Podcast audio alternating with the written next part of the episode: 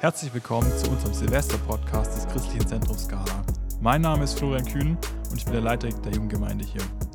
Wir haben die Tradition, an Silvester einen Gottesdienst zu feiern, indem wir Zeugnisse aus unserer Gemeinde sammeln und unsere Dankbarkeit ausdrücken. Dieses Jahr können wir leider keinen Gottesdienst halten. Wir haben aber eine neue Tradition entwickelt in diesem Jahr und wir haben dieses Jahr über 90 Podcasts aufgenommen und das wollen wir auch heute ausgiebig zelebrieren und diese Tradition kombinieren.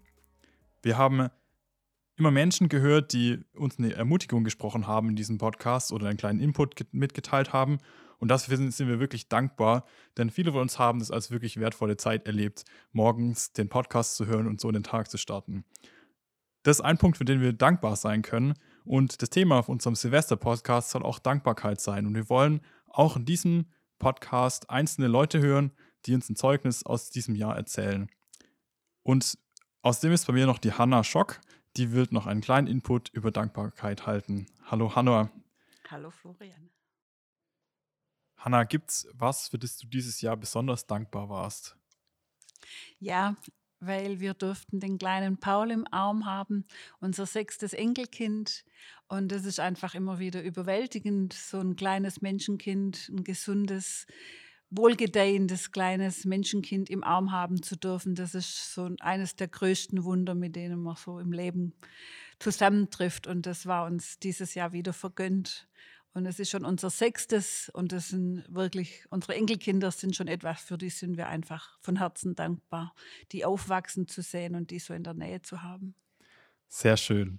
Hanna, wir freuen uns auf das, was du uns noch zu sagen hast über Dankbarkeit.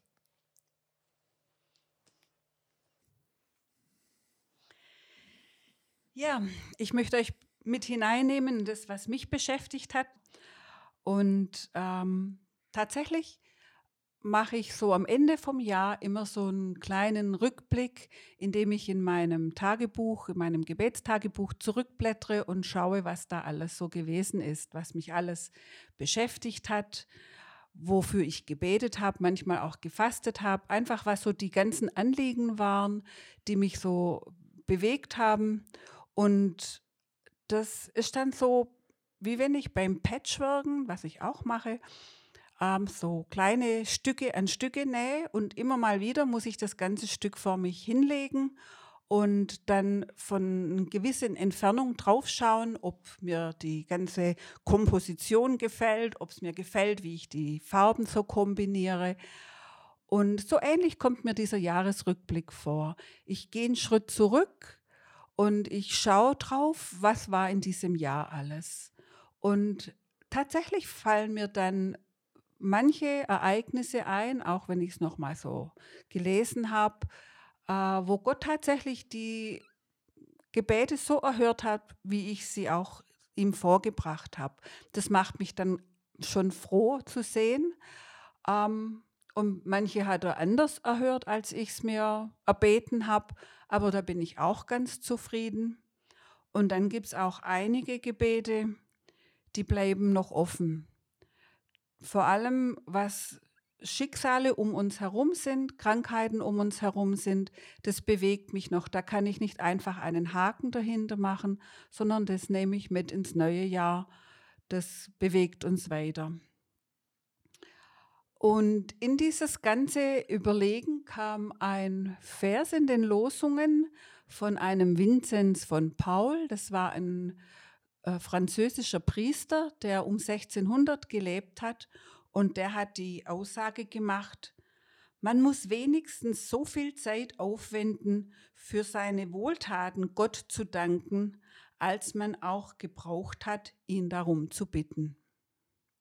Das hat mich echt beschäftigt, das hat mich richtig bewegt und zum Nachdenken gebracht und auch seither nicht mehr wirklich losgelassen. Wie ist mein Verhältnis bei meinen Gebeten? Habe ich eine große Liste von Bitte, Bitte, Bitte an Gott und Danke ist immer relativ schnell abgehandelt. Habe ich das noch im Blick, was Gott wirklich an Wohltaten für mich bereitet hat, wo er auf mich eingegangen ist, wo er Dinge wirklich, Situationen verändert hat? Wie ist mein Verhältnis?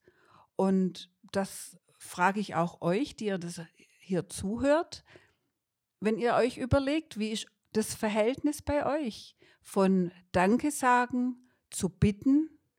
Ist es in etwa ausgewogen oder fällt da eins relativ weit, normalerweise das Danksagen relativ weit hinten runter? Unsere Kinder erziehen wir dazu, dass sie höfliche Menschen werden. Und ich glaube, fast jedes Kind hat den Satz schon gehört, wie sagt man? Wenn es beim Metzger eine Wurst, ein Rädle Wurst gibt oder man irgendwo einen Bonbon kriegt oder sonst etwas, auf dem Markt einen Apfel, wie sagt man? Und selbstverständlich haben dann unsere Kinder und auch wir schon gelernt, dass ein höflicher Mensch Bitte und Danke sagt. Aber ich würde sagen, das ist so das Minimum dessen, was man eigentlich gelernt hat, was man anerzogen bekommen hat. Und tatsächlich geht es uns allen sicherlich so, wir können uns alle an Situationen erinnern, wo wir uns selber riesige Mühe gemacht haben, wo wir uns echt angestrengt haben und niemand hat es groß gesehen, niemand hat es groß wertgeschätzt, niemand hat sich groß bedankt. Das Essen, wo wir eine Stunde in der Küche gestanden sind, alle Schüsseln ausgegessen. Hinterher darf man selber noch das Geschirr spülen und Danke hat man nicht gesagt. Ähm, ich habe es sehr gemocht, wenn unsere Kinder um den Tisch gesessen sind, heißhungrig von der Schule und dann mit einem dankbaren mm und lecker und gut die Schüsseln geleert wurden. Das war dann so wenigstens so der kleine Dank, an dem man so sein Herz satt gemacht hat, wenn man sich doch recht Mühe gegeben hat. Und dann gab es eine Zeit in christlichen Kreisen, da hat man das so ein bisschen äh, geprobt, dieses Sage Dank alle Zeit und für alles. Manche erinnern sich da vielleicht noch, dass man selbst, wenn was ganz Elendes passiert ist, musste man Gott noch Dank sagen, weil das sollte dann Gott so beeindrucken, dass sich das dann alles verändert. Ähm, und das glaube ich nicht, dass das wirklich das ist, was Gott meint.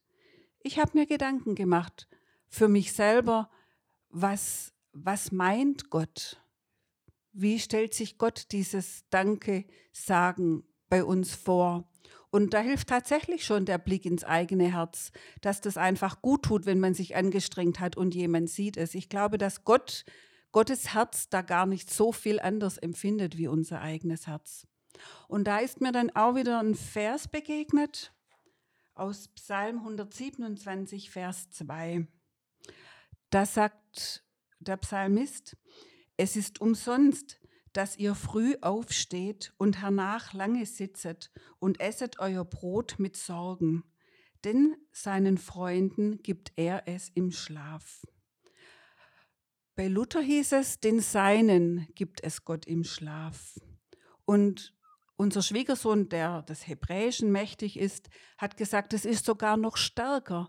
Das sind nicht nur seine Freunde, sondern es sind die, die Gott liebt, seine Geliebten, denen gibt er es im Schlaf. Und da stelle ich fest, Dankbarkeit ist eine Herzenshaltung. Dankbarkeit ist die richtige Blickrichtung.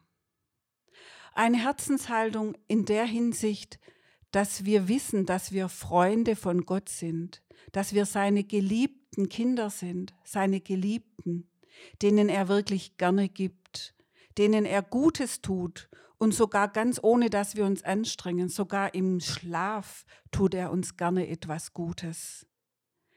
Das macht mir ein ganz warmes Gefühl in meinem Herzen.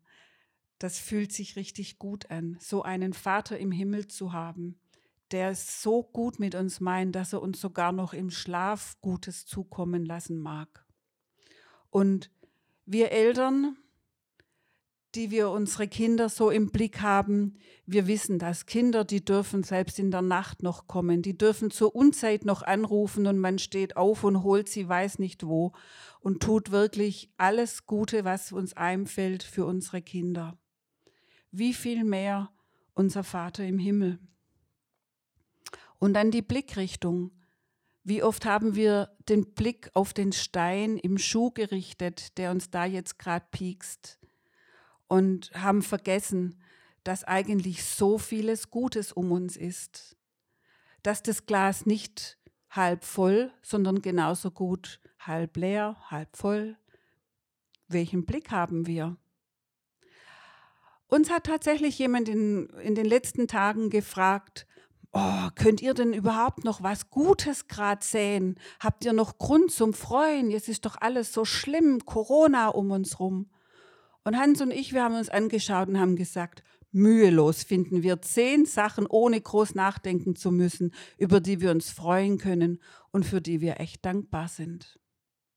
Ja, uns schmerzt es auch, dass wir an Weihnachten überlegen müssen, wer zu uns kommen kann, mit wem wir uns treffen können. Und wie schön wäre es, wenn unser Tisch voll sitzen würde mit vier Generationen Menschen, die wir, die wir noch haben dürfen, die wir noch sind als Großfamilie. Und das ist uns dieses Jahr nicht vergönnt. Aber trotz allem fallen uns mühelos zehn Dinge ein, für die wir dankbar sein können.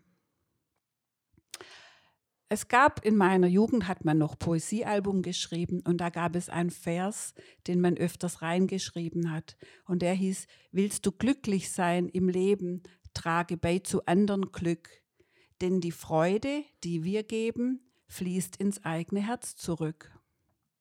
Und das ist mir erst jetzt dieser Tage wieder eingefallen. Und ich denke, mit der Dankbarkeit ist es ganz ähnlich. Auch bei der Dankbarkeit fließt etwas zu uns zurück. Dankbarkeit verändert unseren Blick. Dankbarkeit macht das eigene Herz froh und zufrieden.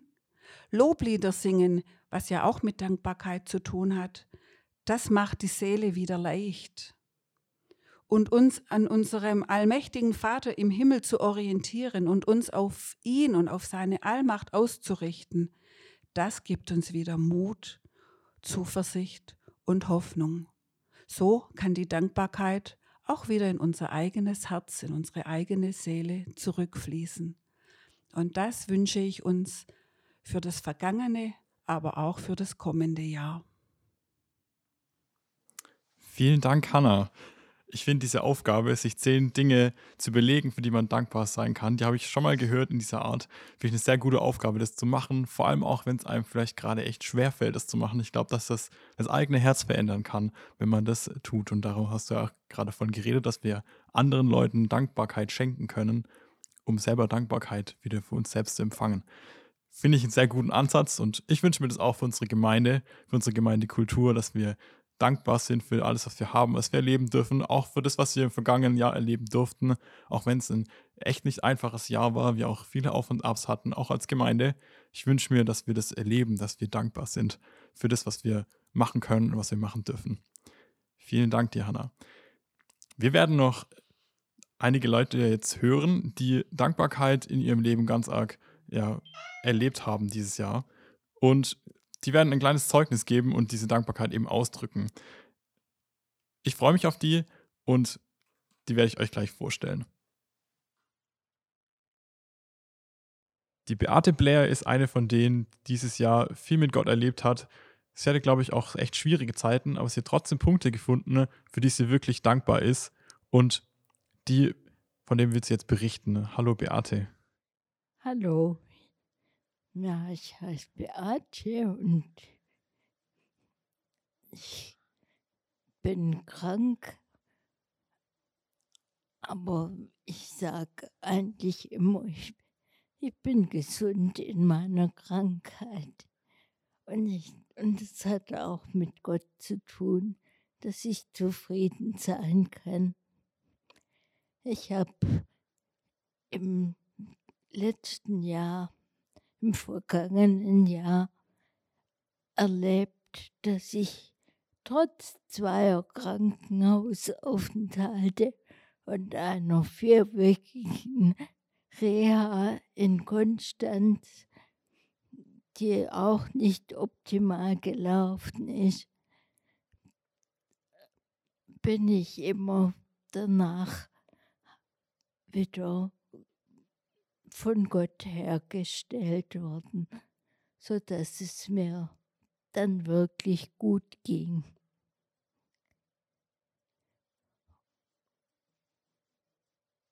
Ich habe mich dann trotz langem Liegen im Krankenhaus habe ich mich dann doch wieder so aufrappeln können, dass ich standfest geworden bin und einfach wieder Kraft gehabt habe, im Rollstuhl richtig zu sitzen und den Kopf nicht hängen zu lassen, sondern einfach da war. Und auch Paul, meinem Mann, nicht übermäßig zur Last gefallen bin.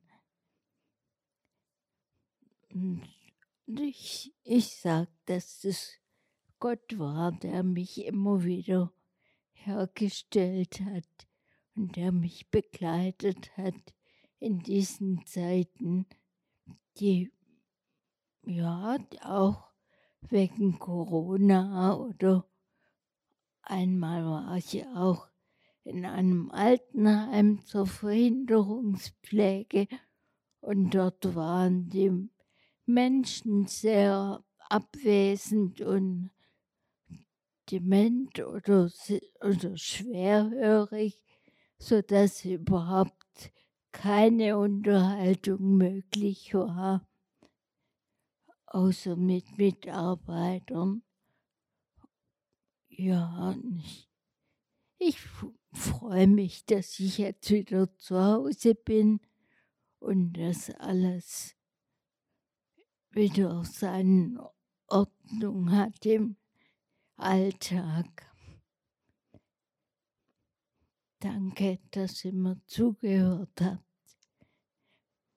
Und ich wünsche euch, dass das neue Jahr mit Gottes Begleitung und Schutz wirklich ein gutes Jahr wird. Vielen Dank, Beate, für dein Zeugnis. Und wer Beate kennt, der weiß wahrscheinlich, dass sie hier im Rollstuhl sitzt und dass ihr echt nicht gut ging dieses Jahr teilweise. Und deshalb finde ich es einfach schon wirklich ein Zeugnis, dich hier sitzen zu sehen und dass du mit uns ja sprechen kannst und dass du zu uns sprichst. Vielen Dank dafür, dass du hier warst. Ja, ich war gern hier. Danke. Ein weiterer Gast, der heute bei mir ist, ist der Karl Schock. Er hat dieses Jahr auch einiges erlebt und will dieses Zeugnis uns mitteilen. Hallo Karl. Hallo. Ja, letztes Silvester nahm ich mir vor, im Jahre 2020 den Fernsehkonsum einschränken und mehr die Stille vor Gott suchen zu wollen. Kurz darauf kam ja der Corona-Shutdown und die Stille der Quarantäne von Staatsweigen verordnet. Das half mir nun, die Chancen zur Verwirklichung meiner Jahresvornehmung zu erhöhen. Ich begann jeden Tag circa eine halbe Stunde konzentriert stille Zeit zu machen und auf Gott zu hören. Nach anfänglicher Konzentrationsschwäche nahm ich zunehmend wahr, dass diese Zeit vor Gott immer wohltuender wurde. Nachdem ich ja schon 86 bin, ist mein Nachtschlaf meistens mehrmals unterbrochen. Bevor ich dann länger wach liege, habe ich mir angewöhnt, aufzustehen und meditierend in die Privataudienz mit Jesus zu gehen. Diese Stunden wurden mir immer mehr zu einer wichtigen und liebevollen Gottfindung. Ich erlebte dabei, wie mein Glaube zunehmend vom Kopf, also vom Verstand, ins Herz hinunterrutschte und eine wohltuende Vertrautheit mit meinem himmlischen Vater entstand, die mich dann auch bald wieder in den Schlaf begleitete. Gottes Geist befreite mich sukzessive von störenden und Trübsinnsgedanken, Sorgen und Zukunftsängsten und machte mir Bibelworte und Gottes Verheißungen lebendig. Mein Glaube wurde zunehmend stärker und Zweifel an Gottes Gegenwart und Christi Erlösung verschwanden.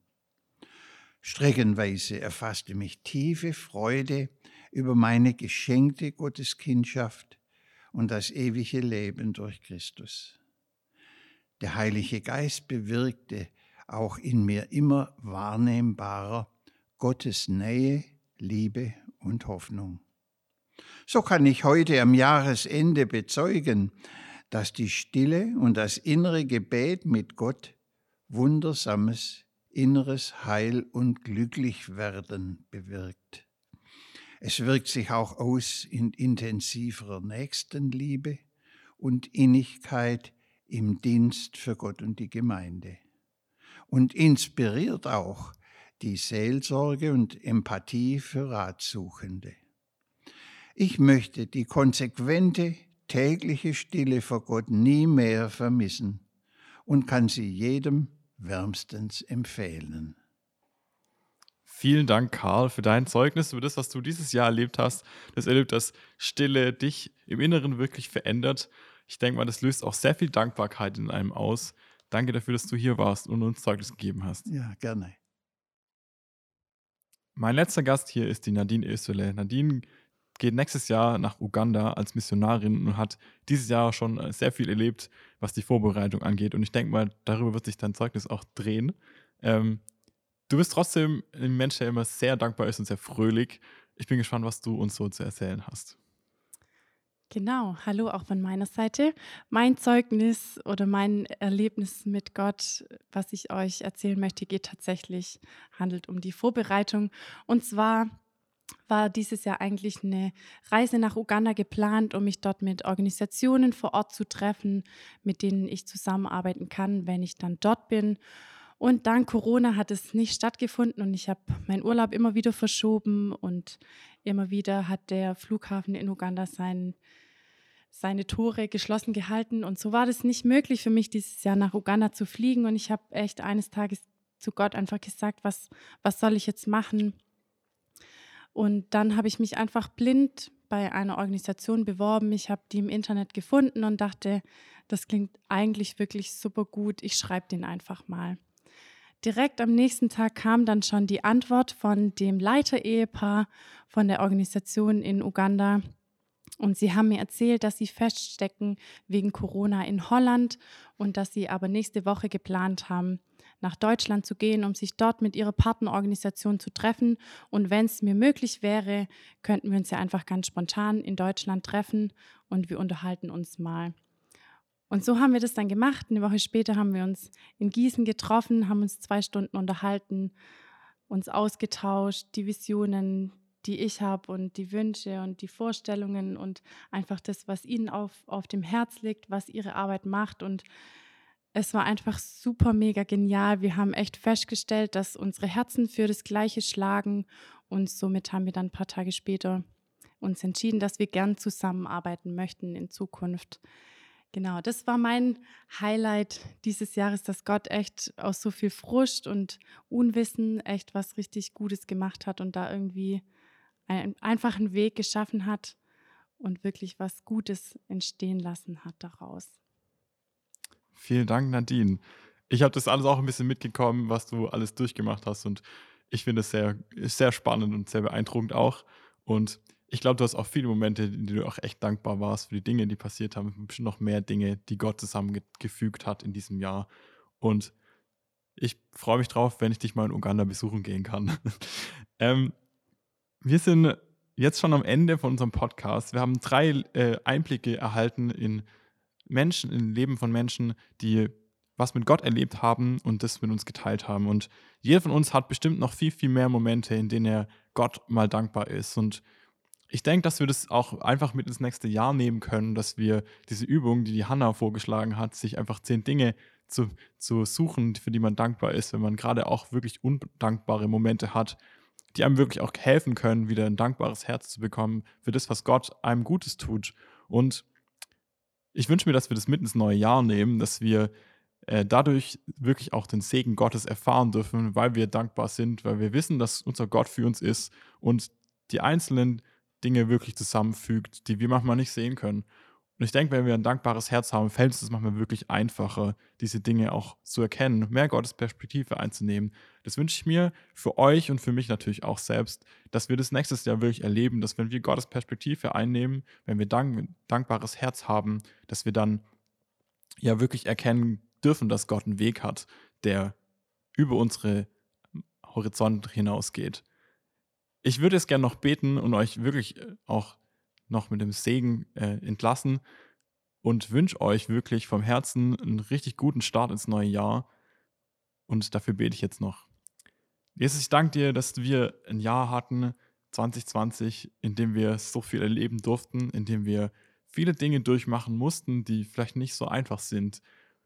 Die ganze, das ganze Jahr war geprägt von einem Auf und Ab, von einem Unwissen und viele Leute haben, von uns haben das auch so erlebt, dass es nicht einfach ist.